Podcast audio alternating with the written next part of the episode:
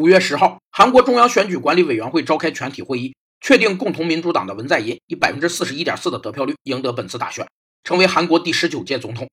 你可能会觉得以绝对优势当选是众望所归，但法国思想家孔多塞会告诉你这不对。假设甲、乙、丙三人要面对 A、B、C 三个备选方案，甲认为 A 好于 B 好于 C，乙认为 B 好于 C 好于 A，丙认为 C 好于 A 好于 B。由于甲、乙都认为 B 好于 C，根据少数服从多数原则。社会也认为 B 好于 C，同样乙丙都认为 C 好于 A，社会也认为 C 好于 A，于是社会认为 B 好于 A，但是甲丙都认为 A 好于 B，所以就出现了矛盾。这就是著名的投票悖论。投票悖论反映了直观上良好的民主机制潜在的不协调，表明通过多数原则实现个人选择到集体选择的转换过程中会遇到的障碍和非传递性。